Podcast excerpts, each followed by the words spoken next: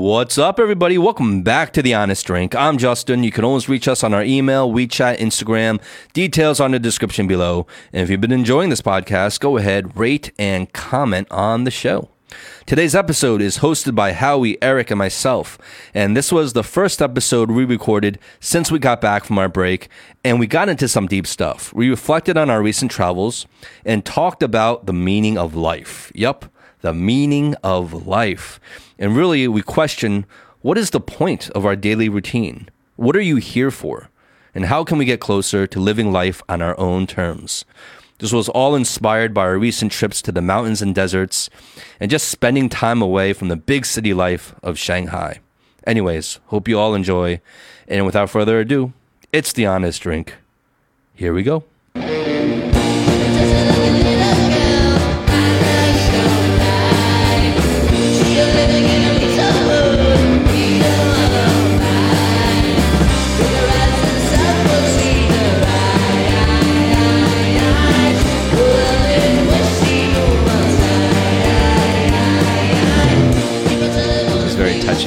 Just like, you're like motherfuckers. Like we live in our little high rises, and you know, and going back to like some of our, I think on a previous show we got our delivery services. Like you know, we're in this sheltered life, and but most people have to like historically had to just grind through shit. Well, I think our recent trips also probably made us reflect on that a little more, right? You went into Yeah. uh, Inner Mongolia. Howie and I, we went out uh, to Lijiang and Shangri-La. Thanks for the invitation. Well, thanks for the invitation for No. fucking Mongolia, man. Yeah, well, well, you guys were like kind of saying that you know I didn't invite you guys, but like I'm a hundred thousand times more devastated than you will ever be. Why? Because you guys went together. yeah, we went out of spite because you didn't invite There's us three your of trip. us. So if there's one person that doesn't go, that person is like in the depths. Yeah, but you were the first to to not invite. You were the You were the first first to to plan book a trip. your Mongolia Our trip. trip was last minute. It was the last You minute. guys knew trip. I was going, right? And like I didn't know you were going. Yeah, we were talking to your dad about it. I was telling. Oh, really? I don't. I don't really listen to. what do you mean? like literally, your dad's like, yeah. When you guys come back, like I mean, it was just right on the table. And then, and then, you secretly, you guys didn't profess any interest. Didn't No, you no, no, no. Me and, Howie then- were so hurt when you went to Mongolia without us. We decided. You, know You didn't what, even fuck notice this. I cried. Hmm. Yeah. Yeah. Okay. Well, however you felt, I felt a million times worse. A million times, maybe a billion times worse. But I cried the whole trip, every single day.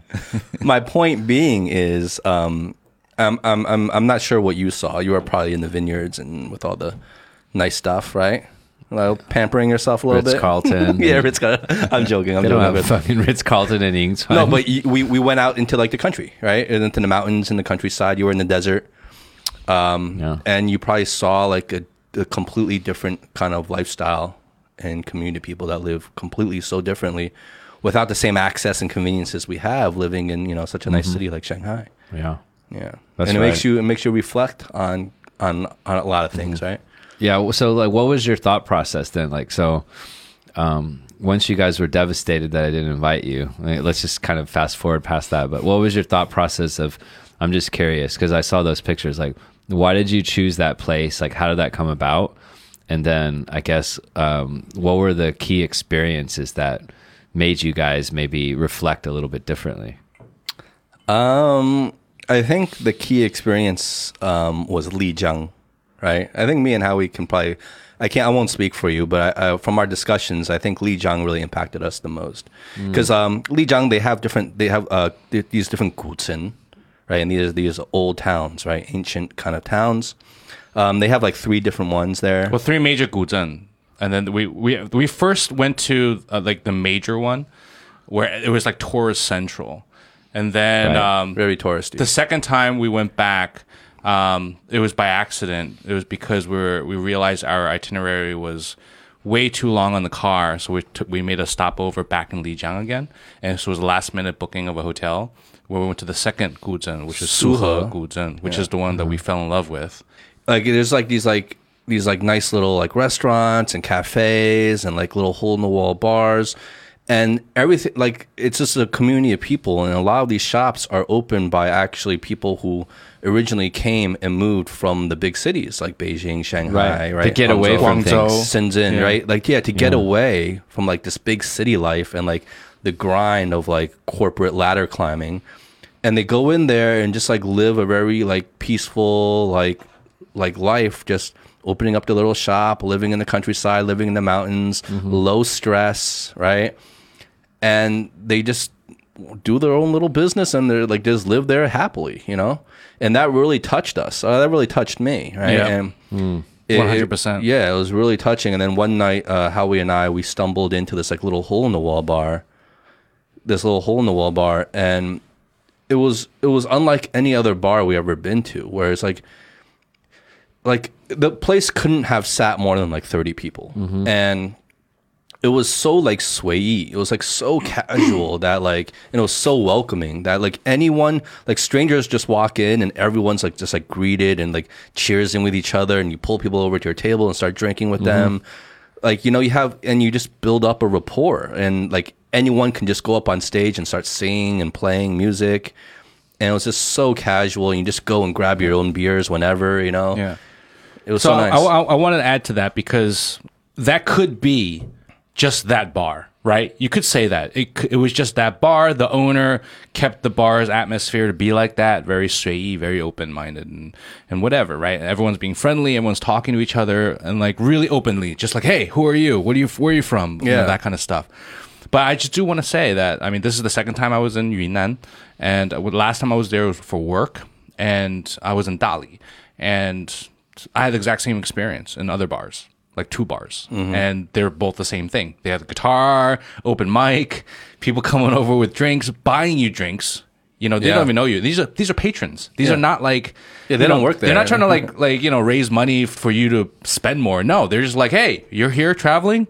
Hey, cool. Well, we like meeting new people, so it's like authentically friendly you know without a motive or an agenda right and that's getting more like like more and more rare especially in big city life Yeah.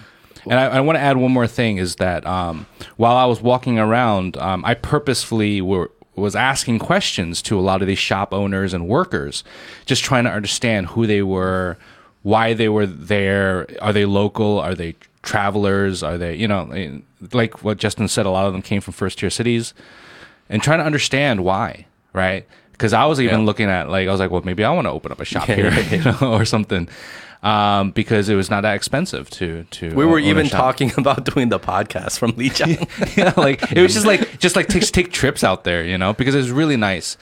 Um, and and like like Justin was saying, there's a lot of people from first tier cities, um, you know, that that have picked up and moved out there to live a little bit more of a simple simpler life. And I just saw something recently that really shocked me. So in 2010, um, I'm going to ask you both here, Aric and Justin. Um, in 2010, what was the census? What do you think the top city in Sh- in China, in terms of census of foreigners? Which city had the most foreigners in 2010 in 2010? which city had the most foreigners, Foreigners. total not like per capita or anything like Yeah, that yeah, yeah, Like, in China, I would say Shanghai. in 2010 2010. Yeah. most foreigners uh city are we including hong kong or excluding hong kong Uh, well, let's let's No, go. Hong Kong's not included. Yeah. 'cause Okay. that- it would be Yeah, Hong Kong. Hong Kong not included because Hong Kong would be counted as Yeah. foreign. okay Ca- Hong Kong and Taiwan would be counted as back in foreign. 2010 i would say beijing or like maybe like guangzhou Okay. Well, the top three, right? First, the the most foreigners was in Guangdong. yeah guangdong Okay. okay. Second was Shanghai, Shanghai, and third was Beijing. So the top three that we all kind of guessed, right? Yeah. Now, in Wait, 2000 was it Guangzhou or Guangdong? well, they count it as Guangdong. That's kind of shady. well guangdong's the bigger province right so guangzhou is included in there but Guang- Yeah. guangdong is because very that big includes Shenzhen as well. Yeah, so yeah, it's, it it's, includes a it's lot of cheating. territory. Like if you t- if you say city, it's probably Shanghai. Maybe. Yeah. Uh, well, but shanghai's i- i- counted as a province of its own Right. Yeah. But I'm just saying, like when we, I, I, I get it, but like Yeah, in yeah. terms of like just the city, Yeah, yeah, because yeah. people don't live in a province. yeah, because fourth, because fourth it was was a, it was a trick question It is a trick question. It's a trick question Fuck you, because Howie. because the fourth place was Jiangsu, right? Now, um, silly. but here, people but here- don't. You don't choose Jiangsu to live in. You choose the city. yes, Yeah. but that's not the point. Let's let's not let's not let's Yeah, not go off true. here. The point is, in 2020, We're so competitive. Me and Justin were just like, we have to get it right. I wasn't competing with you at all. No, no, no, you're not. with compe- yourself. we were competing against him Oh. of getting the question right. so in 2020, right, the same question. Top three. Number one, Talking about last year? yeah, 2020. oh, it's still based on provinces, though. Yeah, Number one, last year, I would have to say, um, maybe Shanghai. Yeah, I would say. Shanghai. Okay, so first place is still Guangdong. Okay. Right? And the numbers have But see, increased. a pro- okay. And the numbers have increased. So in 2010, it was 316,000. Now it's 418,000 expats. But that's like That doesn't surprise me. it's it's okay. But this is our uh, my unconscious bias and potentially your unconscious bias, Justin, as well. We're thinking about like white foreigners. Yes. that's at least that was my unconscious mm. bias, yes. right? Okay. But if you don't look at white foreigners and you open it up to all, All non-Chinese foreigners, countries, then I could totally see Guangdong. yes. yeah. right? Because you could have like Filipino people, you could have Africans, Yeah, like, it doesn't, exactly. it doesn't surprise me at all. Exactly. right? Yeah, It's good it's unconscious bias, right? Well, Guangdong province is still much more industrial than Totally. you know, Yeah. Totally. especially now they include Shenzhen in there as well. So I want to I want to continue this because I didn't get to my point yet. So in 2010, second place was Shanghai at 208,000, right? Mm-hmm. So 2020, where do you think Shanghai is now? Wait, how much did Guangdong go up by? 100,000. So Guangdong went from what to what? 300,000 to 400,000, pretty much. Uh huh. And then Shanghai, Went from 208,000 to and this is 220 before COVID, right? Uh, I don't know exactly when. It was just used as 2020. Yeah. I would anticipate 300,000. I would anticipate But he's trying maybe, to fuck with us. Well, like in terms of the ranking, maybe Shanghai fell down to third place. Shanghai went down to third place. Oh, wow. And now it went down to 163,000. So Mm. less foreigners now in Shanghai. But who's number 2 then? The formerly number th- number number 3 was Beijing. Jiangsu. No. Are you ready? Sichuan. Zhejiang. Sichuan. Are you ready? Are you ready? Wait, hold on, hold on. No, I'm not ready. Okay. we, we uh, really want to get this right. we want to get this right so bad. So who's Aric number is so two? serious right now. In overall population, Yeah. So, Okay. so how about, let me help you a little bit. Yunnan. So, so let me help you a little bit. In 2010, first was Guangdong, second was Shanghai, Yeah. third was Beijing, fourth Yeah. was Jiangsu, fifth was Fujian. okay, Fujian. So now you think Fujian is second place? No, I don't. I think it's All right, like I'll just, I'll just say it right something. Yeah, now. just say it. I'll just say it. Yunnan. I was right. fuck you. It's not Yunnan. Yunnan, Really? number two. In terms of total population of foreigners, So, so ready? Get, get ready for this. Yunnan in 2010 had 47,000 people that were expats. Mm-hmm. Now, in 2020, 379,000. Almost overtaking Guangdong. so is that just based on the percentage of growth, or is that just No, total absolute total numbers. absolute Because population? 379, because Shanghai went down to like 180. 163. One something. Oh, really? So who are these people from? Well, a lot of them are from like Myanmar, Well, yeah. Okay, that makes sense. 'cause Southeast it- Asian countries. It's it's so close. Uh, Yunnan Yeah. borders basically the Southeast. But why did they Asian jump in 10 years like that much? You know? Anyway. I thought it was interesting. When I saw this, is really it, it was um this is from the um the people census. Um the pop the people's population census and I saw this on um expat Yeah, I saw that one as well. I didn't go into that. So it was interesting. I don't know. I was I was just like I was pretty shocked actually.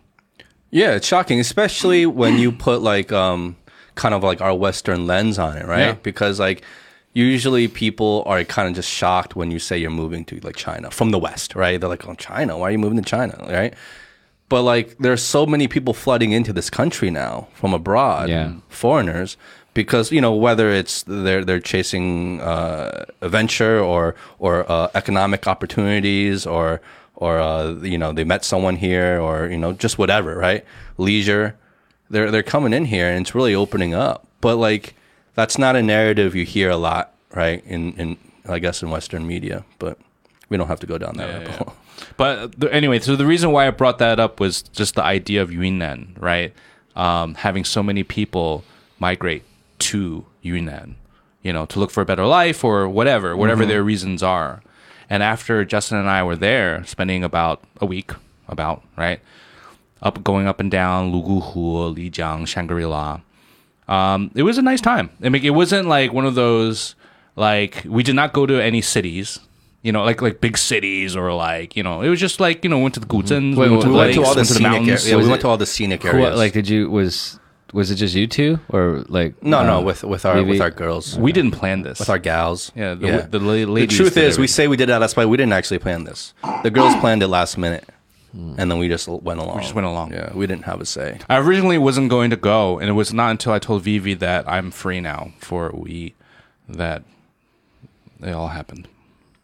But So- how did that happen? So like, so the two girls. Why do you want to know No, so I'm just- bad how it happened? No, I have, I have. It happened, Aric. I have Just a, I have deal a, it. I have a, um, a point of view on some of this. Not a point of view, but I have questions around some of this stuff because I feel like, you know, I, I experienced some similar things, and so I wanted to talk through. Like what? of- Like what do you mean by by similar things, Aric? Like you know observing this simpler life kind of thing and then all of a sudden getting a different perspective In And then- Mongolia or previously? no and well obviously before whenever you're in a similar situation where Mm-hmm. you're detached from a bigger city but it's sort of doubting a lot of things right like Yeah. you go to a place and you're like wow like is so different and then Mm-hmm. you ha- you feel like you have a clean perspective on everything and then you doubt everything from before like Yeah. you doubt and you feel like oh my god i am just a fucking ant in this world right Well, I think the question that we were kind of dancing around before was like, how tempting is it for each of you or for mm. each of us? That idea of that romanticized idea of like escaping the grind of the of the city life and our jobs and to go out and kind of start a new life in like the country, you know? Like is that tempting to you guys? Is that something you guys would fantasize about like realistically? What do you think, Aric? yeah And if so, why? Yeah, yeah. yeah. I, it, it is it is tempting, but then I, I my my thought on this one was like I went through this like this potentially similar experience where you go to a completely different pl- place, you see a much different, simpler way of life where people are making choices in a much um, much different way, and it blew me away, right? Like, and then you have this sort of this confusing feeling. You're just kind of like, like I said, you like doubt everything from before. You're like, God, like, am I really even like living my life in the right way? You Well, know, where do you think that comes from? perspective. Part of it is perspective.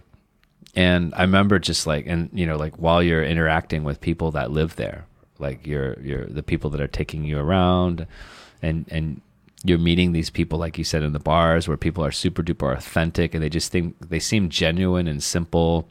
They're not preoccupied with like all of the daily minutia mm. of getting through life. Like we're always like thinking about a deadline, right? Like I wake up every morning and I'm just like, fuck, what meetings do I have today? Like before I even open my eyes, I'm thinking about my iCal. Like when can I get to the gym so that I can like decompress a little bit? Like all the meetings, like all the pressure. Oh my God, all the different you know um, pressure points in each of the conversations oh i gotta do this right? And you're just constantly going through this grind. You don't even have time to like relax and step back and think for yourself sometimes and then you go to this place and all of a sudden number one you're detached from like all your work. You're detached like you can unplug a little bit right? You're truly it's i mean it's a cliche right? And then you're unplugged you see all these people. And then i just started getting obsessed. And so I, i'm just like oh my god i'm talking to anne i'm like god this is so different. Like and then i go through this almost false or i i i I sort of I'm skeptical of my own feelings in the moment because I'm like, how could I feel so polar opposite than I normally do? And how can I just question like everything in my, my life is about? But I have this powerful feeling like you're in a dream. And then I'm talking to all the local people, like, God, like, what is your life like? And, and it's a cliche. You were saying you're interviewing these people in the bar, and then I just feel like I'm naive. I'm an idiot. I'm like that fucking typical city guy that's got it all come to the fucking little town patr- you know be so patronizing to them like oh you live in your little town. What how beautiful. Mm-hmm. How cute for how you." How cute. And i'm just like i'm just like the giant asshole. And then like in that moment i have like all of this this conflicting ideas and feelings. It's very emotional experience. And then i'm like literally like acting like an idiot. I'm like god i'm gonna move to the mountains. Okay and we're moving to the fucking Yinchuan now.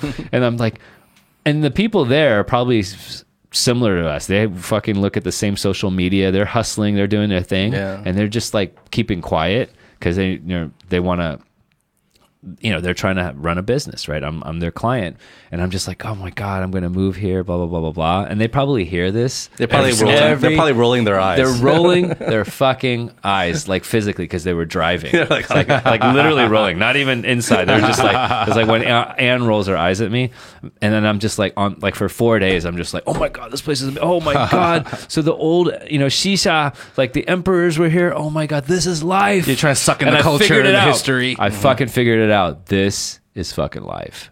But then inside of me, I've been through this experience before. I've gone to different places and I'm like, no. You think just because it's different, the grass is always fucking greener. yeah. Right. And then it was interesting. Ann and I, but I, what I really respect and admire about Ann, I'm like, so would you want to move to a place like this? And she's like, nope. And then I'm like, well, how will you feel when we go back to Shanghai in a few days? She's going to be like, I'm going to be really happy. I'm like, you don't like this place? She's like, no, I love it. And I'm like, so when we land in Shanghai, drive in the DD, get back home, she's like, I'm going to love it. You know, but like for me at the time, I'm like, I don't want to go back to Shanghai. I don't want to get in the DD. I don't want to look at like the streets and the, the you know, this crowded metropolitan area. I want to live in like the New Mexico of China. Right? It's like literally like the, The new New Mex- motherfucking Mexico of China. It's like very shenmi when you go in the desert and you see all this stuff. Because when you see trees and water, it's not that shenmi. It's it's poetic mm-hmm. because you know that people live in these places. It's very very beautiful and poetic. But when you go to the mountains and it's deserts and you just see nothing, and you're like people actually lived out here, then you believe in like shamans and gods and mm. spirits and all that shit, you know? And so I went through this conflict inside me, but I know, I knew every time I go somewhere new, I reject the place I just came from, but that's not reality. And you just, you, you have to deal with this tension and like remind yourself there are great places in the world like Yinchuan that are very close. You don't need to live there all the time, but there are great places like Shanghai as well, and you just need to keep moving between them to completely to continuously broaden your perspective and not fall into this like little bullshit Yeah. kind of naive, you know, overly cynical. You know what I'm saying? It's a very emotional feeling. I know exactly what you're saying. Yeah. So um, I'm going to share a story that Justin and I were discussing um, when we were in Yunnan, um, near the end of the trip when we were in uh, Suhe. We're walking around, and I was actually I, I brought it up first, right? I was like, you know, I'm looking at storefronts. I'm like, how much does it cost to have a store here? He was like actually asking people about the rental Like I prices there. and you know, like you come across as a jackass because, like, when I was there, I'm like, "How much is a vineyard?" You know, they're, they're like they're thinking to themselves, like, "Yeah, you got thirty million dollars," like, but they're like super polite. No, polite. but but in No, no, Lijiang, no. it's it's completely doable. No, you so- can do it. Yeah, right? it's like Liang want Kuai for the whole year. for the year for rent. Yeah. Yes, like 两万到五万, you know. So anyway, so uh, we, we were talking. I was talking to all these people, and then and I brought up to to Justin and the girls, and the girls are like, "You would never." Right, and then Justin's like, "Yeah, I can see it. Yeah, that's pretty cool. Yeah, I think we could do something." Right, and I'm like, "Yeah, what if we just like move the podcast over here? Mm-hmm. We open up a bar. You know, we do some like we just do some stuff out here. You know, what I mean, Talking about just like making like brewing our own beer out there. yeah, just like whatever, like ice cream. We're talking about ice cream. We're like, we open up our own ice cream we, shop. we out can we can we can do ice cream ice here, cream. whatever, and then like you know, and then like yeah, Aric would be totally down. He, he's he's totally in. so we're just going off about this, right, and really sucking it in, and just like you said, Aric, you guys, like so you you guys both got into it. Yes, right? very much. So. But the yeah. girls were like kind of like and. like and like like you guys are dumbasses kind of. Pretty or much. Did they support you? No, uh, they, they, were supportive, but they but they but they're all like at least Vivi was like you know you can do shit. They, they were like laughing. Yeah, right? yeah, yeah. But, yeah, So so I mean I mean long story short, uh, we were we were just like you you said we were sucking it up, we're sucking it in, we're enjoying it, we're imagining all the possibilities of a new life. in Lijiang, and and yeah, and it, it felt real. It felt real in the moment. You wanted it. So Yeah. that's the scary thing Yeah. is that in that moment you're willing to pull the trigger. Yeah. Right? You are emotionally there. Yeah. You want it. You we were think this is the calculating right thing. numbers. Yeah. we're like, it's We were- not we even were- a big investment. we were Yeah. crunching numbers. We can Yeah. lose all the Yeah. money of our investment, like and it's in okay. that moment you got carried away with the emotion. Yeah. But it still calls to me. But, but I- hold yeah. But, but hold on. And the point I was trying to get at is so, you know, we were like that when we were on the ground in Yunnan. And I swear to you, we land back in Pudong, Shanghai. We're walking through the airport. And what's the first thing that Justin says to me? The first thing. He turns to me and goes, God, you ever get that feeling? You just like you feel like you come back home. it's like it just feels so good. Like Shanghai is such, such a great city, and I, and I was the thing is what made me laugh was I was on my way to say the exact same thing to him. Yeah. Yeah. He was just about to say the same thing. Yeah. What what um I think what f- I'm trying to figure out like what the emotion is. Cuz you know, we're just so we're human beings are so emotional. What scares me or frustrates me is how bought in I can be when I go to one of these places like okay, like like very 冲动, very headstrong, right? Very irrational and like and the the emotions and the feeling are driving my entire thought process. And I'm so sure that hey, this is different and I need to kind of embrace this. And when I go back to Shanghai, I don't have the same exact experience because I'm trying to hold on to that feeling. So when I fly back to Shanghai, I'm like, no, you got to hold on to that feeling. Don't lose that. Don't like become, you know, an, a hamster and you know, like in, in this in this this rat race, right? Yeah. Hold on to that feeling. And I can usually hold on for like half a day or so, Yeah. but then the next day I'm like, okay, whatever. Goes and then I lose it. And it's not that I necessarily think like Shanghai is the best city in the world. I mean, it's obviously a great city, but then I just get used to it, and then that resistance to living in Shanghai goes away after like one day. And that's the scary thing because every time I went back to the US, it would be the same. I'd be like, oh, this is what life is all about. This is, you know, yeah, this is great. You know, mm-hmm. I'm like, I don't need to come back to China. Right. Well, I think I think that kind of kind of reinforces the point you made previously. It's about like the importance of travel and moving around and seeing all these different places constantly because then you constantly are putting yourself in that mode where you're appreciating all the little different things, right? On either side. And when you stay in one place for too long, you lose sight of that appreciation many times, right? And you lose sight of that feeling, that magic that if we can capture that in a bottle, that feeling that you said, that like the day we came back after a long trip, like if you can capture that in a bottle and just like inject yourself with that every day, like you, it would be like euphoria. It would be like motivation. It'd be inspiring, right? Yeah. And um, you know, going back to when Howie and I were in Lijiang, we talked to a lot of people, and many of these people, you know, it's interesting talking to them because exactly the kind of what we're talking about, what well, what you mentioned about being like 冲动, right? And like we're just being naive and we're caught up in the moment. Well, these people made that decision. They got over that hump because some of these people were from worked in big, well-known companies here in China, right? They, uh, you know, some of them were from Shenzhen, Beijing, Shanghai. They were working in these well-known companies that, if I were to tell you, you would know these companies, right? And and they just decided one day to up and leave and get out of that life, get out of that routine, and move somewhere and kind of start a whole new life. And you know, I, I I'm curious because we didn't stick around long enough to really get into like a deep, deep conversation and personal conversation with them, obviously. But I'd be curious if you were to ask them, like, what, like, we were to, if they were here right now in the studio with us and hearing what we're saying, I wonder what kind of take they would have on it all, right? Having actually been through it. And, you know, I actually had this um, spiritual moment when I was in Lijiang, and I didn't I didn't even tell you how yet, but uh, it was the first night where we went, when we went into that bar, right? And we were sitting in the corner, and then you had a phone call, so you left. You walked outside to take a phone call, and you know uh, there was a guy up there playing music and singing on the guitar. The Xinjiang guy? Huh? Oh, you're talking about the bar owner. the bar owner guy, right? And I'm just sitting there with my beer, and he's playing music, and I'm in Lijiang, and I'm in this bar. We're there for the first time, and I'm just like soaking it all in. I'm just alone, and I just have like this real spiritual moment where I'm thinking, like, is this what it's all about? Like, you know, like, like seriously, like, is this what what it's mm-hmm. all about? You know, mm-hmm. like, you know, like we we try to condescend and, and, patronize the idea of it, right? Like, but like maybe this is what it's all about. Like, it, because if you're, I'm just what taking into account all the the feelings I'm having right now.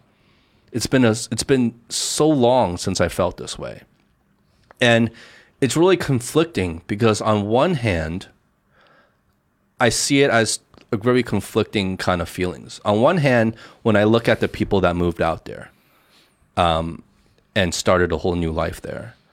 On one hand, I respect that a lot because I'm sure it takes a lot of courage to do that. to make that decision. And I see it as kind of like they're just I mean, do they have their own kind of like day to day monotony and things that they have to deal with to run a business and the realities of life that they have to deal with? Sure, no matter where you are, you have to deal with those. But I feel like they're doing it on their own terms, right? Instead of living in this kind of hamster wheel that we do in the big cities, where we're bombarded by all these things that we feel we have to do, and that it's not really even on our own terms, mm-hmm. right? It's kind of being dictated for us with them, I feel like they're living life on their own terms a little bit, and that's very. There's something very liberating and romantic about that. But on the other hand, I'm conflicted in that idea because a part of me also feels like, well, are they just running away from something? You know, like a part of me really felt that way. Like as much as I admired them and I envied their position, a part of me was like, hmm. Were these guys just the people that ran away Or, from like or a they challenge? couldn't hack it. Yeah, they like they couldn't take it, they couldn't hack it. Exactly. And they're just running away from their problems, you know? Um and that might not be fair to them to say that, but I can't help but also feel that way. And if so, is there something is that is that wrong? Is that wrong to do that necessarily? If they're happier? No. I don't know. But it's it's a very kind of um, conflicting emotion that I have about it all. About the whole idea, the whole romantic idea of leaving, right? Well, even just the idea of, of of what you just said of is it that they couldn't hack it? Is it because they couldn't be successful in such a competitive environment, mm-hmm. so they ran away and Like were they the weak ones that had to leave, you know? right? I mean, if just using that as an idea, I feel like, I mean, one thing I mentioned a while ago in an episode was a friend, a, high school friend of mine that moved to, um, you know, a, a non-city, and he would always say to me, he's like, "Oh, you, you city, city life, city boy. You know, sounds amazing. Looks amazing. You know." Um, and I'm like, "Well, you can come here." No, it's not for me. You know, I'm really down to just have my barbecues on the weekend and do my delivery on the weekdays and have a simple life. You know, mm-hmm. and raise my children. That's that's fine for him. You know what I mean? And just like the people, maybe it's not about, you know, they could or could not hack it or be competitive. Maybe they're just not fit for it. Period. Because it's not for everybody. You know, and and the, the maybe even the fact that you're even questioning yourself. You know, maybe you're not fit for it. You know, maybe. You know, maybe you are um, more bohemian than you thought. You know, for lack of a better adjective. Yeah. Oh no, that's a, that's a fitting adjective, I think. You know who would be great to include in this conversation that I just thought of? That would be so relevant. Our friend Brett. He lives in Dali now. That's right. Yeah, I thought he was leaving China. I thought that too, but no, he lives in Dali now. Really? Yeah, I, I'm pretty sure it's Dali, Yeah, yeah, right? yeah, Dali. Yeah. And he's just raving about how beautiful it is there all the time. And I really want we should do a trip to visit him actually. Yeah. Uh, if you guys 'Cause don't Dali's know- awesome. yeah, we, we we have a friend Brett who um, was on one of our uh, earlier early episodes of the show with um, Bruce and Brett. Those were the two guests. Um, Brett was a guy who uh, worked the corporate life here in Shanghai High for position. many years. High position, super smart guy, um, super industrious. Uh, He, he's just he's just a great guy, and never in a million years did I think he would just kind of up and leave and like move to a place like Dali and just kind of like like you know live that more bohemian lifestyle. I don't even know if that would be if that's actually what. Well, he doing. said that the last time we talked to him, he said he loved it there. Yeah, Yeah. yeah. So he's an example of that. Yeah. you know exactly what we're talking about now. It'd be great to get his So perspective. I think the point of this conversation and what we're trying to share, whether it's these fleeting feelings that Aric mentioned, or whether it's the conflicting, like polarizing sides of of how you live your life, right, or the type of life that you may want to live, or maybe it's just as simple as not needing to follow what society deems as your the, the the real way the I guess the proper way of living your life, which is making more money, having a higher position, um, you know, the rat race that you're talking about. not buying into the script. yeah, you, you not buy into the script. Maybe that is the question that you want to ask yourself: is do you want to buy into the script? You know, um, because one thing that when Aric was sharing his stories, um, just like speaking with the locals, uh, and plus when Justin was saying he was speaking with with the locals, one thing that really popped in my mind that was not mentioned um, is that when you're another stress that a lot of people deal with um, is the peers that surround you, whether it's your coworkers or clients or just friends. Um, the way people even may even judge you and the way people compete with you.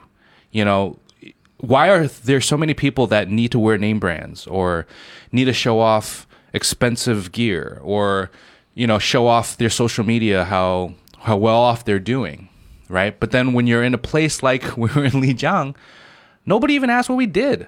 Like, They like didn't care. Like didn't care, you know. Mm. And we were just like talking life, you know, Yeah. like. Oh, you, you you you like this music? Oh yeah, we play a little music. Oh, you play music too? That's cool. You know. Oh, where you guys going? It, was- it was never about, am I better than you? Are you better than me? That sort of like the the subconscious mm-hmm. conversation that we all ha- kind of have. You know. Well, there's a lot of layers to this conversation, right? Because like if we try to break it down, and okay, we, t- well, we let's let's for example, because we know Shanghai the best because we live here. We look at a lot of Shanghai life of people of our age group, right, um, in the working class. You know, why are people kind of hustling all the time? Why are people working so hard and doing this and that, right? And I, I would assume for a large number of people, you know, if you were to ask them, one of the main driving factors realistically would be to earn a better income, make some money, right? Live a better life, be successful, all these things. Okay, so that's great. But if we look at it and and we looked at that same scenario and was like, okay, well, what if you didn't need to make that much money? You know, because people are like, I have to make this much money. I have a house to pay. I have a family Yeah. to pay for. I- It's I- so expensive to live in Shanghai. So expensive to live in Shanghai. I, I want to buy nice things. I want to occasionally go on vacations. Right. I need to buy a car. Blah blah blah. So you need this money, but okay. Well, what if the costs were dramatically lower? What if we slashed the costs? What if, what if it was a fraction of the cost you you have to pay now? Would you still need to live the lifestyle that you need to live? Would you still want to live the lifestyle that you want to live? Mm. And I think that is what a lot of these people experience when they move out into like the countryside, into the mountains, into these other other cities and towns, where all of a sudden the costs of living there are so dramatically reduced. It completely changes their perspective on how they should live their lives. Yeah. And what is the final point of their day-to-day living in the first place. Yeah. Well, one of the guys that uh, I you were not with me, but uh, I was ha- I was buying a yogurt uh, yogurt drink from this little cafe, and I was talking to the guy, and he was very friendly. He was giving me samples. He was making all this stuff. He's like- I saw you looking at this menu. Let me just make it for you. I'm like, really? And I'm like, okay. He's like, no, you gotta try it. It's like my own creation. I'm like, okay, cool. So he gave it to me. I tried it, and I just, I, I was curious. I was like, so where are you from? He's like, I'm from Beijing. I was like, oh, you're from Beijing. Okay, cool. So how long have you been living here for? He's like, one year. Now, a little over a year. I'm like, wow, okay. And he asked me, he's like, where are you from? I'm like, I'm from Shanghai. He's like, ah, big cities. I'm like, yeah, yeah, yeah. And then let me, we started talking, having a normal conversation. And, and then what he revealed was that he was actually in the same industry as me, hmm. filmmaking. And he was a he was in the props department, right? In the art department. Mm-hmm. And the props department is notorious for being heavily overworked and really stressful, right? I was like, damn, you're in the props department. I'm, you know, I work in the film industry as well. I mean, I'm a director. He's like, oh, Lao Xiang, Lao Xiang. You know, like, you know, we're talking like that. And then, and then I was like, so why did you leave? He's like, well, you know the industry. I mean, you know how stressful it is. It's crazy, you know, and it's very competitive. Um, you know, um, the stress that he was going through, uh, it was very bad for his health. And so when he came to visit, um, he fell in love with the city and he decided, because he also has a love for drinks and coffee and stuff like that. So he's like, you know what? I'm going to open up a cafe. He looked into how much it costs. He said the, investment was 100,000 RMB for a whole year. And he took that out and, and put it out. And he's, he's, he's even now. But what he was trying to get at is that he's like, I don't even care if I'm making money. All I know is that every day I'm meeting new people. I'm seeing smiles. I'm creating smiles from my drinks. And I don't have the pressure of thinking about what next week is going to bring me if I don't, you know, make the money or whatever. Mm-hmm. Because his overhead is so low. It's just him and like an assistant. You know what I mean? Yeah. And the initial cost, the buy-in costs were not that great that he doesn't feel that pressure. And and then so I asked him, I was like, okay, well, do you so do you plan on staying here for the lo- for the long term? He's like, I don't know, but all I know is that I really love it right now. You know, it, maybe it, just like you're saying, is it as simple as that? Yeah. I mean, obviously making money and earning an income is such a huge part of I think most people's lives, right? It that it completely dominates your lives. Like there is no more room for anything else that doesn't that doesn't uh contribute to the goal of making money, right? And but if you were to remove that need, if you were to do away with that need, what would your life be like? Right. And I think these are the people that are moving there are kind of experimenting with that. I don't know, Aric. What do you think about all this? Like, like, did you have these kind of uh, experiences or thoughts when you were walking around Mong- Mongolia recently? When you were traveling around Mongolia recently? Put me on the spot again. I don't just. I I'm just do well. conversation. It's just conversation. I'm, I'm more of like an offensive guy. I don't like playing defense. what does that mean? you want to come on the offensive now? yeah. okay. Well, well. How about this? Let me frame it. Okay, in a it's just- it was different like way. so manufactured that just like it was kind of like it was just kind of like trying to tee it up. Like here, okay, little baby. Well, because you were quiet. Yeah, for you're so quiet. long. I'm trying to bring Yeah. you into the conversation. No, no, no. I'm, well, I think when when people are quiet, you, we assume that um, there, there's a there might be like a uh, a reason for it, or they're you know maybe they're not happy or they're not engaged or whatever. But sometimes, like, but I think like what I've learned is like when people are quiet, sometimes it's just they're thinking, they're processing, they're actually super duper engaged. So you don't need to bring them in because you know they're thinking about things, right? So Okay. Anywho, The fans want to know, Aric. the fans want to know. What do you think? No, but No, I'm torn. I think I'm torn on the inside right now. I'm just thinking through all this stuff and I'm kind of torn, right? I'm thinking about a lot of the stuff that you said. Are you thinking about your own life right now? I feel like you're thinking about your own life right now. I'm thinking Like you're about questioning your whole life not, right now. I'm, I don't I don't know if it's so personal to me. I'm just thinking about people in general. Mm-hmm. And why they make the decisions that they do, and why they would move from a small city to a large city, and a large city to a small, versa, yeah. yeah, and vice versa, and what makes them do that, and and you know, um, like traveling to a new place probably makes you think about your values a little bit and how you're living.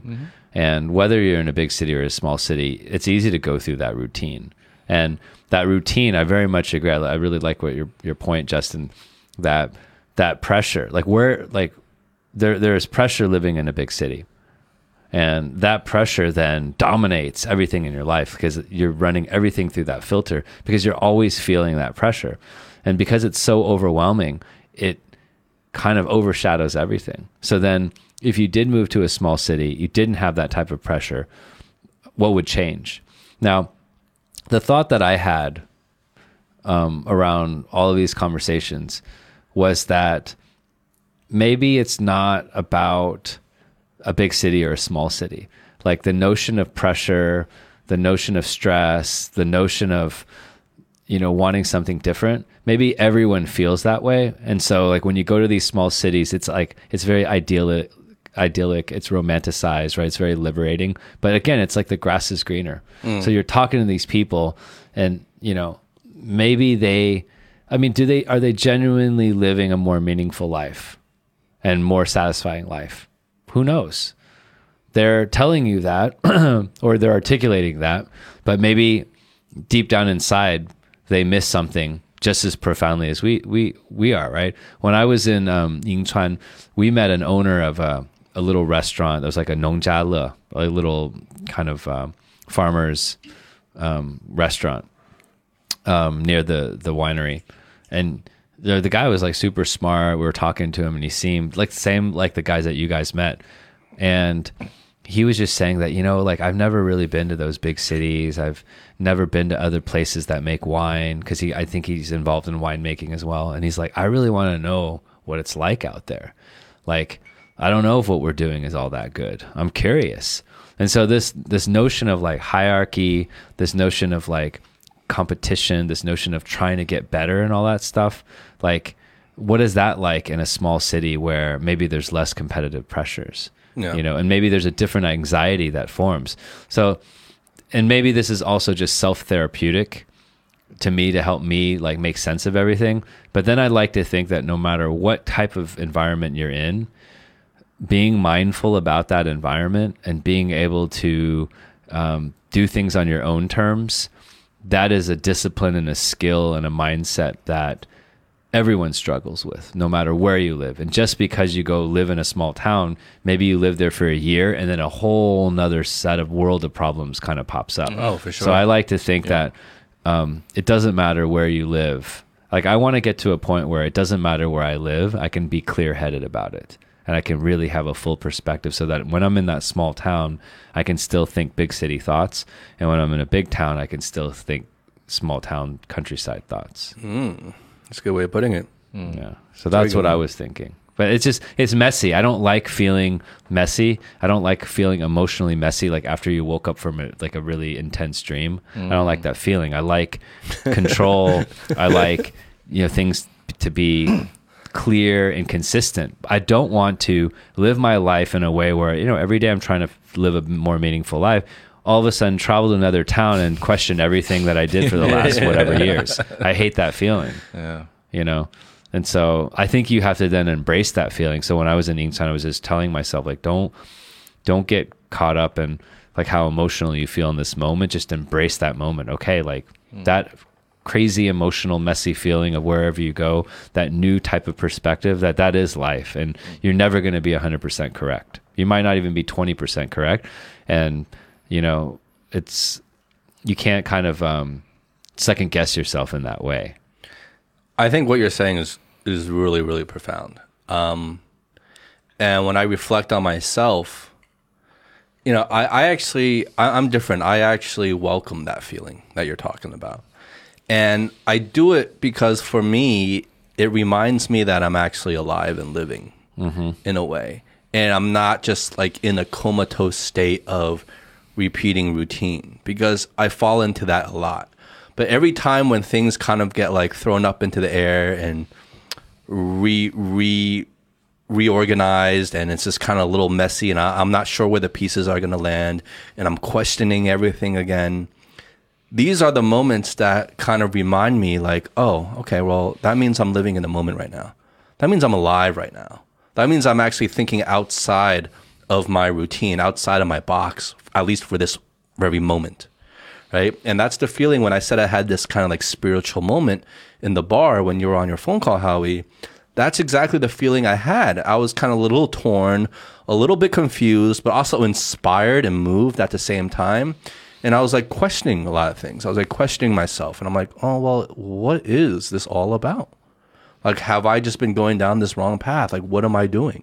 Right. And I didn't have answers, but I enjoyed that moment because it really felt like a spiritual moment of like a certain reckoning and a certain sense that like a rem- like like a, a welcome reminder that like hey you you've been in this routine for so many years in Shanghai. You've been like in this comatose state for so long.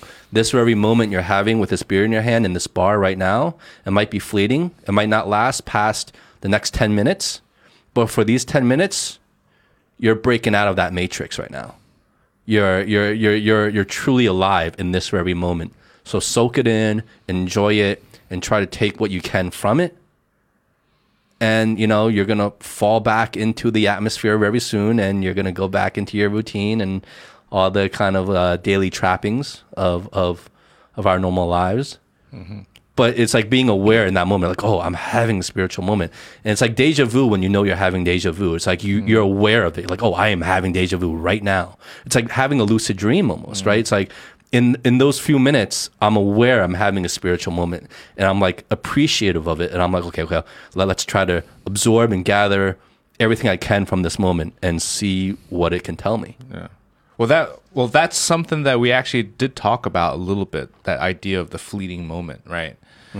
Um, I feel like it's almost like it, Aric. Like, don't you, don't you feel like it's all? It's like human nature. It's automatic to be to be comfortable in this routine, right? And that could be routine of thought. It could be routine of work. It could be routine of lifestyle, right? I think humans are just comfortable in that, right? Yeah. We're, we're creatures of habit. Yeah. We want the quote unquote safety of routine. Yeah, and um, it's these like little points of like these little moments of epiphanies that you have throughout life, where everything all of a sudden becomes crystal clear, and you're like, wait a minute, this is the real thing. Like you said when you were sitting at the bar, like this is the real moment. I'm outside the matrix. I feel alive, and then you just hop back in. Like, like how do you how do you how do you find ways to to to remind yourself that feeling? you know i mean one thing that Aric always um, speaks about is is is mindfulness and and creating that habit to remind yourself right um and even that to me is is like because I, cause I believe in that as well but it's easier said than done. Right? And when we were walking around in uh, in Yunnan and talking about this, I did mention one time where I kind of hacked myself, um, in reminding myself how to get out of that that that routine way of thinking and and reprioritize. I guess a certain type of mindset, and I've mentioned this to you, and I thought it was kind of funny, and I, maybe I'll share it with everybody. Um, Aric, did I ever tell you this? Because you weren't you weren't part of this conversation. Um, back in college, um, I got really into um, this negative mindset in college, where I didn't know what I was doing, where I was going, um, and I just felt very lost. And I was at my first my first year in college. I did really horribly, and I felt like I was just stuck in this negative mindset, right? And f- I hit like rock bottom. I'm not going to get too much into it, but what I'm trying to get at is I, I created this technique that helped me get out pretty quickly. And I was I was kind of known for this in my dormitory, and people laughed at me at first, and then they realized it was it was kind of silly, but kind of worked. What I did was I, um, I after hitting rock bottom, I realized that I needed like an anchor point. I needed an anchor point to um, always fall back on whenever I felt lost, whenever I felt unsure of myself or what I was doing. And that anchor point that I realized in that moment was I need to do things um, that are more than for myself. Right? I needed to find something. I needed a reason to do to, to to make decisions or to do things that I needed to do that's beyond myself, and for that was my family. Right?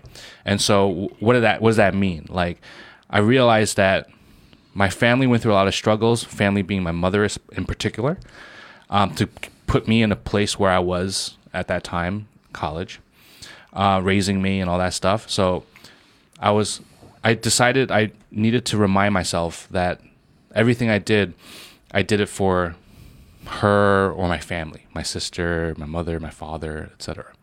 And so I, I wrote all these post-it notes. I wrote "Do it for the family," right? And I literally plastered my dormitory room with hundreds of post-it notes with a different size, different designs of "Do it for the family." And so every single moment, every direction I glanced at, I saw do it for the family. And so when friends would come over, they'd be like, what the fuck is this? I'm like, it's just a reminder for myself. And so I would always talk about it as well. So it became this like habit where my mind was, I was constantly reminding myself I was doing things not for myself, but it was for the family, right? As silly as that may sound, I went from a failing first year semester to top of the class. Pretty much top of the class. Like the, the like straight A's the second year. You know, and then winning awards and stuff like that, you know. Overnight. So I wanted to share that because I remember, I remember I was telling you about this, Justin. Um, you were like, okay, that's kind of interesting, right? Um, and if it could help anybody, I mean, listening, I mean, that's a very like Hulk smash kind of way of doing things. But um, and I use Hulk smash because we always talk about Hulk. Um, but it worked. You know, I haven't done anything like that since.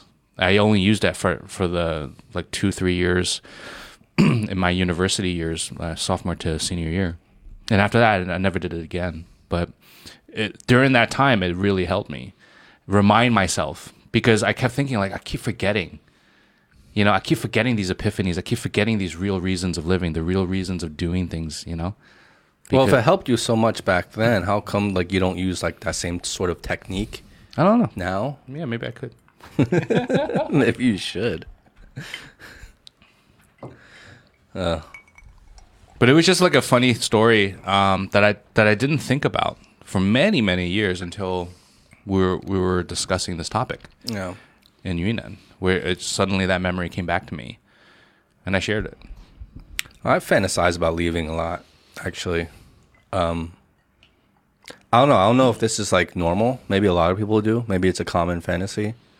But like quite frequently I fantasize about like I've even fantasized before about like leaving and like joining Greenpeace. like like I've had these fantasies before and I, I guess part of it comes from this wanting to just escape life, whatever that means, right? And wh- however good or bad that is, it's it's a certain feeling of wanting to just leave it all, and it spawns all these kind of like fantasies of just doing different things and leaving, and it's like it's romantic, you know. You ever see that movie? You guys ever remember that Ben Stiller movie, like the uh, something life of like Walter Smitty. Walter Smitty, right? What was it? Was the the fabulous life or the interesting life or something? Yeah, Walter Mitty, right? Walter yeah. Walter Mitty. Mitty. Yeah, or something a, like that. It was a James Thurber short story. That's such a great movie because like that's how I feel. Like that's exactly how I feel. You know? And The Secret Life. Yeah, The Secret Life. Oh, of is it Walter Walter Mitty? Yeah, Yeah, Walter, Walter Mitty. Yeah. If you haven't checked it out, check out that movie with Ben Stiller. It's it's an awesome it's it's, it's an awesome movie Yeah. in my opinion. But like when I was talking about just like um this kind of like spiritual moment, you know, like I guess the image that comes to mind when I say like I'm out of the Matrix. Remember the uh I, I forget which Matrix sequel it was in. But it was in one of the sequels, I think. And Neo and uh the girl what, what what's her name? Whatever. Trinity, right? They're in the ship. And in, in order to escape, they're, they're in the machine world. They're not in the Matrix. They're outside the Matrix. They're flying in the in the Nebuchadnezzar or one of the ships. And it's just them two, and then they're trying to get into the machine world, like the machine headquarters. And all these machines start firing missiles. In order to for them to avoid the missiles, they start going vertically up into the atmosphere. And they keep going up, they keep going as high as they can climb. And all of a sudden they break through like the cloud, right? In the darkness and they see like the sunlight for a brief moment. Like the ship goes up above the clouds, and they're just like they see the sunlight for like the first time in their lives, and just it just happens for a few seconds, and then they fall back into the clouds, into the atmosphere, back into the machine world, and that's how I felt at that time. I just felt like just a brief moment of like, ah, like I see the sun for the first time, you know, and as silly as that might sound. I think like it's those moments, and if you accumulate enough of those moments in your life, you kind of remind yourself that there are bigger things than what we're doing on a day to day basis. There are more important things than all the important things that we we think we have to do every single day. And there's a bigger reason, I think, to why we're here on this earth. There's a bigger reason than just performing well at our jobs. Right? There's got to be. Because that's a very man-made thing. But what if it was opposite, what if it's opposite? right? what if there's nothing more important than being, doing good at your job? No, no, no, no. What I mean, not not opposite in that way. I mean, like, what if it, it means like nothing? It's literally nothing. There is no meaning, and including trying to be the best at your job or being, um, you know, super rich or whatever. I mean, that's just meaningless. Yeah, maybe. Maybe. On a whole different topic, have you guys um I know you have recently you shared a link um this video this Tony the comp comedian Tony Hinchcliffe. Oh, Yeah, you see that? I did. I did. That's big news now. Aric, did you see that? This What is is? Let's okay, share. Let's share it with Aric. So this is a viral video that is uh, going around in the states right now. Um, there's this comedian called Tony Hinchcliffe. He's fairly well known. Um, and there was a, a Chinese national comedian um, called Deng Peng. I don't know. I don't know him, but he's he's been in the circuit for for quite so many years. He's opened up for uh, this comedian Tony Hinchcliffe before, and then he was introducing Tony onto the stage, and Tony comes onto the stage and says something along the lines of like give it up for this motherfucking Chinese chink over here, this fucking dirty ass chink, you know? And to him, he was it was like all a joke to him.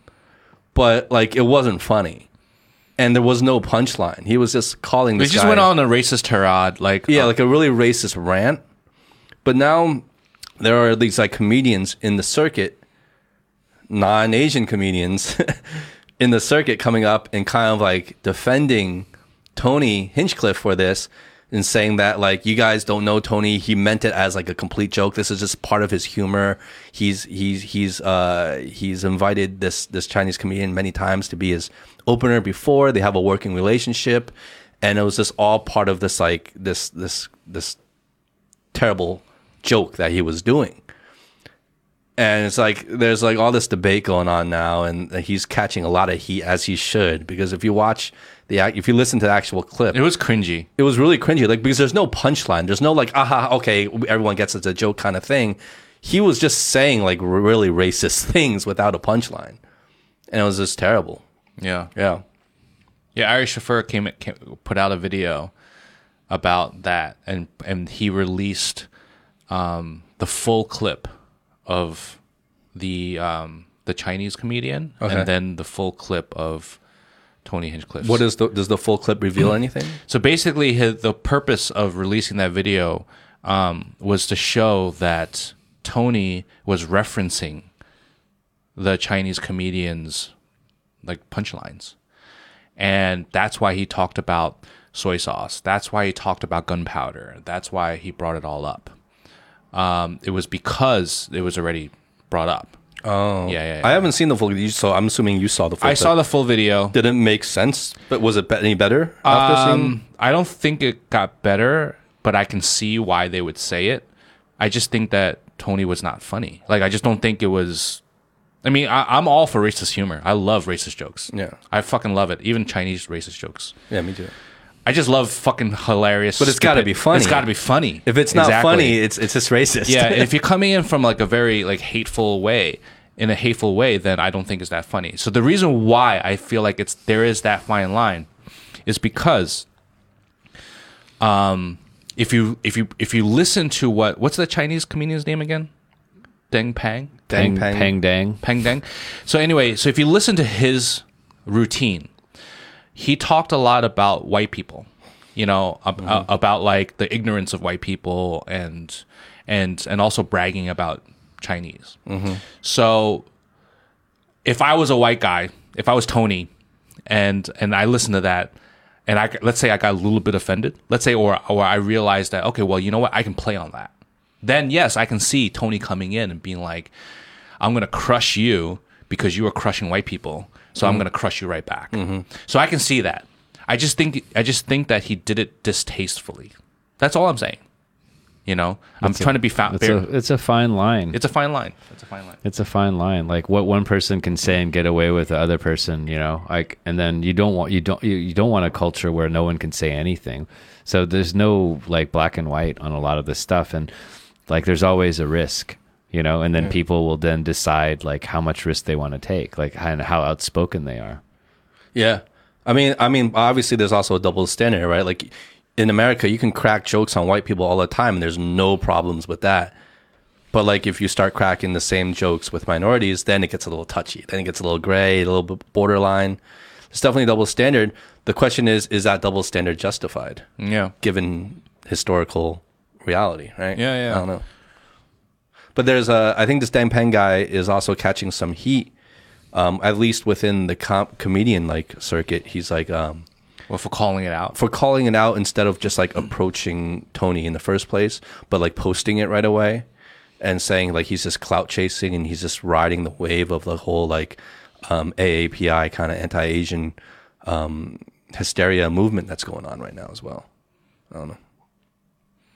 I don't know. All I, all I know is that living away from America for so long and being able to view what happens in that country from a distant perspective, I, I personally realize there's a lot of shit in America that I was not necessarily blind to, but maybe, maybe less. I, I, I didn't realize how stupid a lot of um, shit is in America. Now, when I say stupid, I don't mean like like not intelligent. I mean stupid as in like ridiculous. Um, whether it's the idea of racism, you know, even the topic of racism, the way people handle racism, you know, the. I mean, I, I feel like I, I'm afraid to to to, to get Open too up deep. another can of exactly. worms, so, I'm not going to get too deep into it. so but, close to the end. I- let's just let's just let's just say that uh, having that more distant perspective, you realize um, there is a lot of ridiculousness in America that happens, um, and and it's perpetuated by um, by the media. Period. Well, we talked about this in, in a previous episode of ours. Is about like, does distance give you more perspective, right? And that was a debate we were having mm-hmm. in terms of like we're we're we're not living in American society anymore, and we haven't been for many years, but we're still very much in touch, at least with the news that's going on there. And does removing ourselves and looking at it kind of like as like a test tube case, right? like like like where we're looking at like germs on a petri dish from afar, does this give us it definitely gives us a different perspective. But does this give us necessarily a better perspective or not? You know, how would our feelings and emotions be different had we never moved to China and we were just always living in the States? Would we be feeling much differently about all this than we are now? Yeah. It's an interesting question. Anything to add, Aric? I think my final thought. I think this is a good, maybe a good end end point. But just to go back to the conversation, um, I'm in a, I, I suppose, in a, in a positive way, more confused about life than I was. Um, you know, coming into this conversation, I didn't expect that we'd talk about it, but I, I. Uh, Are you like, is your brain just a mess right now? yeah, it's a mess. It's a mess. And I didn't exercise today, but um, I didn't eat very well. But you know, I think it's a good kind of confusion. You have to embrace some of these moments of confusion. You can't. But I thought it was a really great conversation, super duper provocative. And um, when I'm thinking about it, and just from our, our our listeners as well, it's like, um, you know, how do we live life not in this comatose state? Like I, I think you put it real well, Justin. Like this this this comatoseness, right? Like I like I'm thinking back, and maybe I'm second guessing myself a lot. But how do you get to a point where you're not living your life with regrets, and you're not being closed minded either? Because I think part of our challenge, our our part of us, the anxiety that the three of us feel, is we're so open minded that it then leaves us open to second guess ourselves our whole lives. And you've got to have some kind of conviction. You got to stand for something at this point. I mean, it's like we're in, you know, we don't have that much longer on this earth. And, you know, how we were talking about this, these moments of just these special moments of, um, you know, maybe like you're super grateful or mindful, or, or some people call it awe, right? When you see the earth and the planet and like, um, you feel this, um, this sense of awe. And it's like, how do we produce genuine feelings of gratitude, of awe, of thankfulness, of joy every single day? Like these are simple, simple words that, you know, that we can roll off the tongue just like that. Joy, awe, Yeah, yeah. thankfulness you know gratitude. And it's like but like like when we start talking about this we start second guessing ourselves. It's like i feel like i'm rushing all like all the time. Like this morning i woke up got to get a haircut got to get photos. I don't want to let my friends down come to the podcast. Then i got another th- i have like right after this i have to go and I have another commitment. And i'm i'm running around like a fucking headless chicken. Am i enjoying this Am I just under the pressure and obsessed by things that are being scripted by external expectations? And I think at the end of the day, we just all want to not have regrets in our lives. And for sure, it has to do with like doing things for your family. So, what are the things that you can do every day that you're not going to regret? So now I'm like totally confused. I'm like, am I living the life that I want? Like, what are my core values? And every day, am I not being pressured and rushed by external expectations? Am I truly being driven by what I want? You know, even yesterday, I was like, oh, I did a Spartan race. Oh, I finished top, blah, blah, blah, blah, blah, blah, blah. And like, I spent the entire day obsessed by some type of societal expectations on fitness fucking levels. Who gives a fucking shit if you can do the monkey bars? Faster than everyone else. And I was literally like, and I was in the car with her. And I'm like, did you know that there was 2,000 people? And if I had just not paused in this particular obstacle and I could have finished three places higher. And she's like, honey, you know, not to be mean, but you've been talking about this for a long time. Like, do you want to imagine? do you want to think about something else? And and and that moment I realized that we're obsessed and programmed by things that are external to us that in 20 years no one's going to give a shit. They're meaningless. and I'm deathly afraid of at the end of my life if you were to put a pie chart together of all the moments where I was living the life I wanted to versus just being caught up and obsessed in something that was meaningless that that pie chart would not turn out in my favor. Mm. I think that's a lot of people's fear, right? And it's like, but that just goes right back to what I was saying again of you have to have that constant reminder, Yeah. right? Because it's just so easy to fall into the bigger pie chart, you know, of living life in the in the most meaningless way, you know, where you're just living by what society dictates or what you you've Yeah. you've personally dictated, you know. Well, I'll share one thing. Um, you know, so I, you know, I was in a race yesterday, and um, you know, I've been working out pretty regularly, but I wasn't specifically training for the race like some of my team was, right? So I'm part of a bigger team, and um, you know, we're really into these obstacle races. So there's a combination of training of like you know cardio, you know, upper body strength, flexibility, like all kinds of stuff, right? So, um, but you know, I enjoy doing these things. I like being part of the team, but I hadn't really specifically trained. But I wanted to show up. I wanted to show up for myself. I wanted to show up for the team. Um, and I know I was I'm in you know pretty decent shape, so I can get through this, right? But I hadn't been practicing and putting myself in a position where I could be super duper confident. So I'm doing it, and I'm studying some of the um, learnings from a workshop. I've been to a couple of workshops. Like so, Kate Hill did a workshop. Kate was on our show. You know, she's a really talented professional ultra marathon runner, and it's you know, she, she was sharing a lot about like how to get in the right mindset. And I attended another running workshop a couple of years ago. You know, and it was just like how to get in the right mindset, and you know how to have your best day, right? And one of the things that the tips that they shared was that like, um, you know, have a mantra like repeat something to yourself like what howie was saying it's like do it for the family right? And so mine so i kind of combined a couple right? So i knew there were going to be moments where you just don't want to be in the race like you want to just fucking go and have a beer. So one of the ones that kate has is like just keep going just keep going um, there's another really famous like this guy's elite one of the all-time greats in distance running scott jurek he says this is what you came for this is what you came for, right? So in the race, I'm just like screaming to myself, right? And I'm like, this is what you came for. This is what you came for. Keep going. Good Are you job. screaming out loud?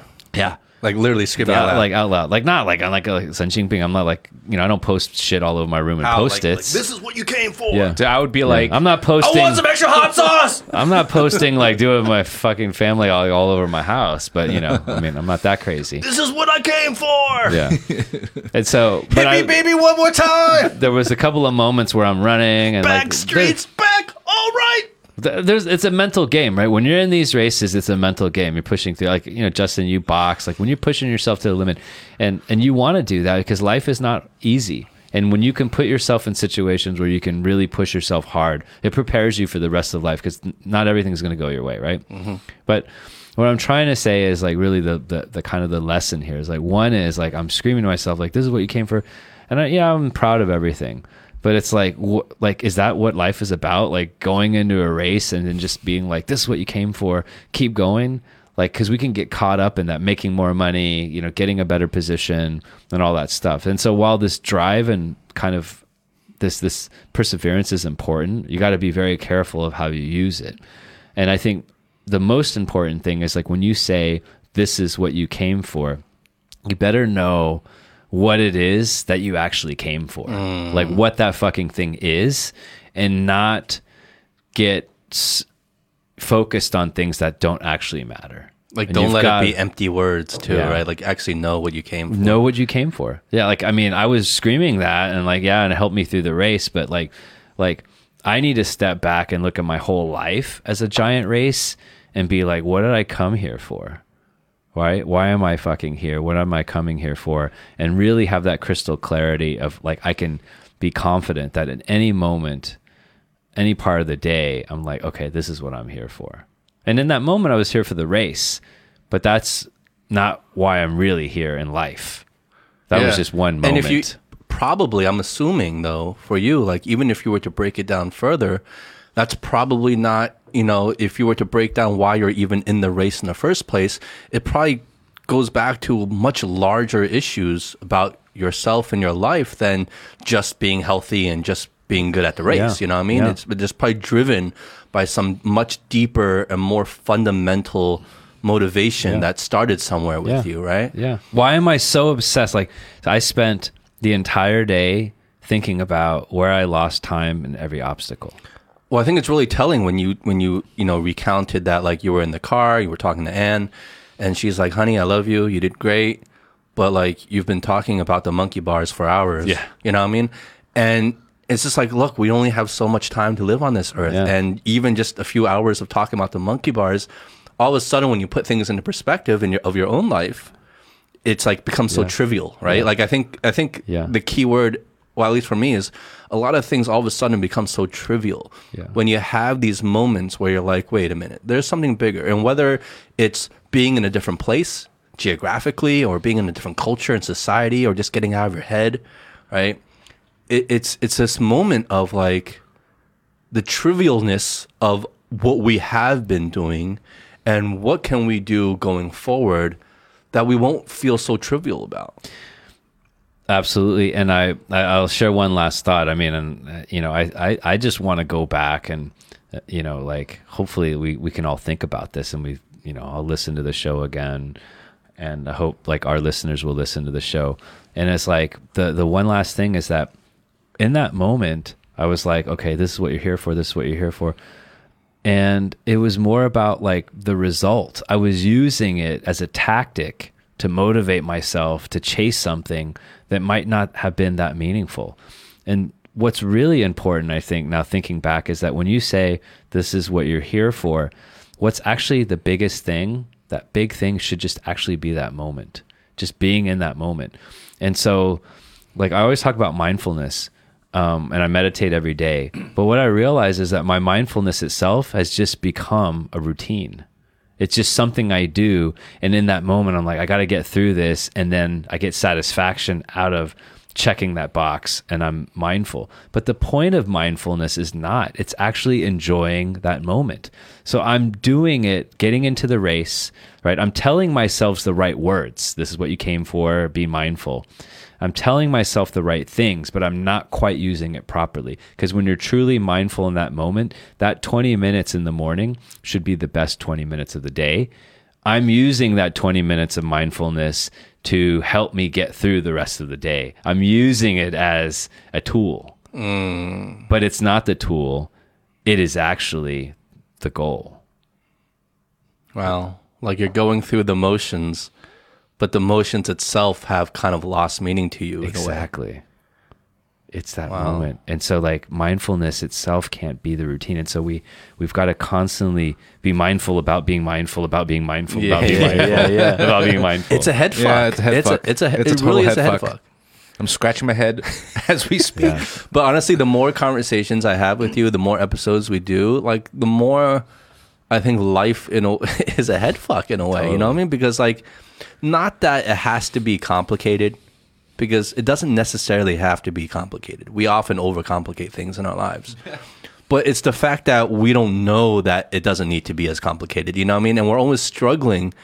We're almost always struggling against overcomplicating things because our natural default mode is to overcomplicate a lot of things. Yeah. We find comfort in overcomplicating things because Yeah. we expect things to be complicated. So when they're not, we question it and we get become suspicious.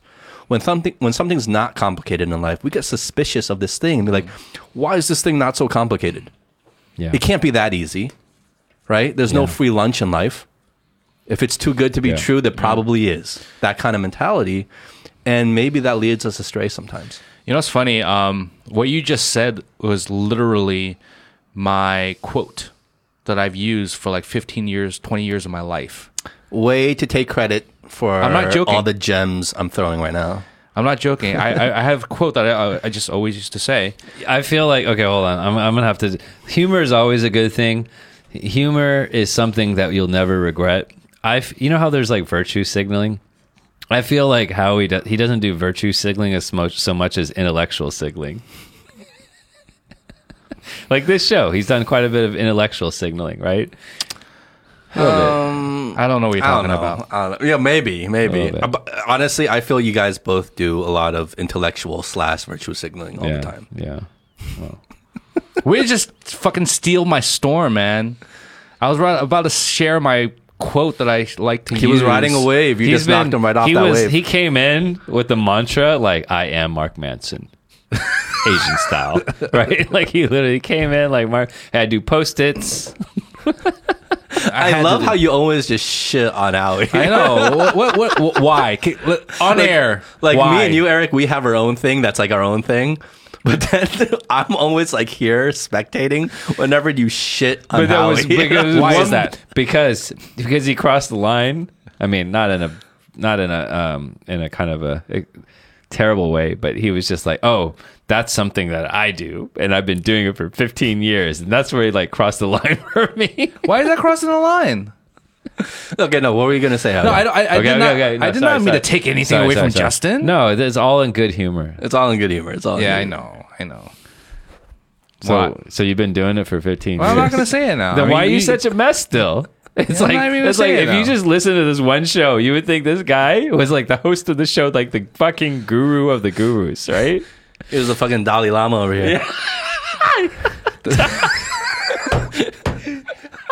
Oh, now we're banned. Like this show is we can't censored forever. No, what- no, seriously, what are we gonna say, Howie? no, I, I'm seriously you know what he curious. is? I'm seriously curious. No, no, He's the Aric, Howie Aric, Aric, Lama. He's the How- Howie Lama. cut it, cut it out, Aric, cut it out. Everyone's always against me. Well, well, wait, this has gone completely off the rails right now. It has. Where, what were you about to say? I'm genuinely curious in terms of what you were about to say. No, I, I had a quote that I that I always kept on my social profiles. Okay. That I said that life is simple. We just tend to overcomplicate things. Oh, really? Yes. Okay. On, on what, like your Facebook or something? Yeah, yeah, yeah. Oh, because okay. I th- I had to remind myself that, and that was my way of reminding myself. I think it's true, right? We do find comfort in the expectation of life, even when the expectation is something terrible, right? But as long as it's consistent with our expectation, we feel at ease, no matter how how terrible that expectation is, right? And it, it's a curious phenomenon of uh, human psychology, I guess. I don't know. But anyway, um, that was pretty profound. That was pretty fun. Um, I think there's a lot of things we can get into coming off of this, but uh, this is our first episode, the three of us back since our trips, since our little break, lo- a little hiatus. It's been a while. And it's good to see you guys again, man. It's good to talk to you guys again. I miss this, honestly. I did too. It's good to see you, Justin. It's good to see you, Howie. Yeah. That's We all I'm going to say. We keep growing. We keep growing. Well, okay, Howie Lama. I'm kidding. It's too Oh, good. What's up, Howie Lama? Cheers, guys. Cheers. Cheers. Cheers. All right. All right, guys. That's it for today. We love you. I'm Justin. And I'm Howie. Llama. And I'm Aric, and next to me is the Howie Llama. The I, Howie got- I beat you to it. he took your weapon away I from took you. your weapon away. He's been disarming us the whole show. He killed himself before you were able to kill him. That's how it works. It's a freestyle rap battle technique. Oh yeah, yeah. That's what uh, Rabbit Yeah. did in Yeah. Eight Mile, right? Well, just like okay, hold on. Let me just replay this. Right, it's, it's just funny to me. I'm not trying to tag you. So Justin says it brilliantly. You had some good zingers today. We find cover, comfort in overcomplicating things because you know we expect life to be complicated, right? And it was like brilliant. And then rather than letting that sit, he's like. Oh, you know what? I had that same quote like 15 years ago. You know what's on my Twitter? Yeah, we find comfort in overcomplicating things because we expect life to be complicated. Right?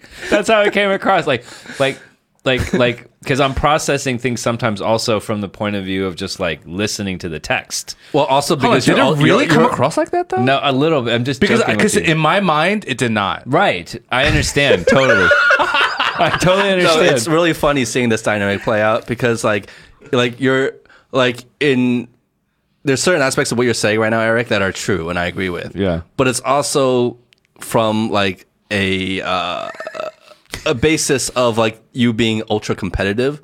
So you finding like the competitiveness Yeah. in what people are saying. and Right, you're like, right, right, wait, you're saying this just to say that you thought of this first, basically. But it You what I mean? wasn't. But it comes across because I'm. Yeah, I get it. because I, I Everything's a race for I you. will say Everything's the monkey bars for no, you. No, no, I will say this. It's not that kind of competition. Um, it's less competition and more about quality assessment. Every phrase and statement and sentence that's uttered on the show, my mind will rate it. Like, was that like a really great statement or not? Yeah. What the fuck? I honestly wish you never told me that because now I'm like self conscious about No. everything I say. Like, what, No. what what's Aric's rating No. for this? But but but but Can we but, publish Aric's rating system? but both of you had it's like the Michelin guide for like exactly. Aric's thoughts. Yeah, exactly. So then, yeah, You rate everything we say in just your mind, subconsciously because I'm like, oh, that was a really great like thought, and I want and to then learn if it's from not a good one, you're like, oh, that was a terrible. and one. then I'll, and if it's not a good one, then I'll just kind of filter it or whatever. wow, like you really need to be in the moment, bro. Yeah. Like we talk about this, right? And you Yeah. talk about this more than anybody. Yeah. Is about being in the moment. And like if Yeah. you're in the moment, like Yeah. do away with the ratings. Like why? Yeah. Like because just the pure act of rating, you're rating from an external point of view. But I'm not rating in this. Uh, uh, but let me clarify. I'm not rating in the sense of just to rate. I'm actually trying to filter all of the like when great things come out. I'm I'm awed by them and inspired by them, and then the the natural rating comes out. do you do you rate? Uh, do you have a point system? Is it like out of ten, out of hundred? Is it a letter score? no, what is no, it? a lot of it is like there's a thought that I'd like to articulate. I can't get it out. I don't have the words for it. And then if one of you guys can come up with something that brings meaning to it, because sometimes I get it's hard for me to get going. When I get going, I get going. But sometimes you know, like I'm like you ask me a question, I'm like. I'm kind of frozen. Mm-hmm. It's because I don't have the words for it. And so when you guys have the words for it, I'm like, I'll write it down, and that inspires me. I've, I've said this before, Mm-hmm. but then there's an unconscious rating system because then naturally you're going to be like, here are great comments and here are throwaway comments. wow, I've honestly never rated anything you guys ever said before. Mm. That's funny. Maybe I should start rating everything. Aric has a hot or not system. exactly. wow, you rate everything we say. I wouldn't call it rate. It just it's it's a subconscious sort of thing. Like It's like I a was, filing system. It's like almost, is right? that a great comment? Should I file it away, or was that kind of weird? And then I'm I think I'm pretty empathetic and compassionate. I'm like okay. Until you shit on me, then then the empathy goes. No, goes because it's like when you repeat exactly what he said, but then you like, oh, I thought of that 15 years ago and it's on my Twitter. Then that angle is like the humor. you take all the steam away from Right, it. Right, because then I'm also analyzing all the comments in the context of like, what if there's a transcript like this, and kind of like as a third party objective thing, mm-hmm. and I'm like, that was really funny because he just said something that I thought was profound, and then you just basically said, oh, actually, and then you repeat the same thing, and you said you so are the prosecutor. Remember when we had Yeah. Stephen Ang, yeah, uh, Yeah. Stephen Yuan? You so are the prosecutor because you're reading things like you're imagining a transcript that's like very like you know like related to trials, right? Yeah, yeah. you so are the prosecutor, bro. Yeah. I love it. I love it. I love it. and the politician sometimes. But then I go overboard. Howie's a politician. I'm the preacher. Right. And then I go overboard and then I'm trying to like, you know. All right. Okay. Let's end it for real now. Let's uh, let's try this for a second time. We love you guys. It's good to be back. no, and, see, uh, I, I actually thought oh, no. about We're wanting to say "We love you guys" ten years ago. so I just wanted. I just wanted He said to that let- ten years ago. I want to let everybody know It's- that I love you it's- ten years ago. It's on his Instagram. When you said Dalai Lama, I just lost it. you did lose it. You did lose it. the funniest shit I've ever heard. All right. Cheers, guys. All right, cheers, guys. Cheers, cheers, cheers. Good, All to, right. good to. I love you guys. Love you guys. I truly do. All right, peace. Peace. Whereas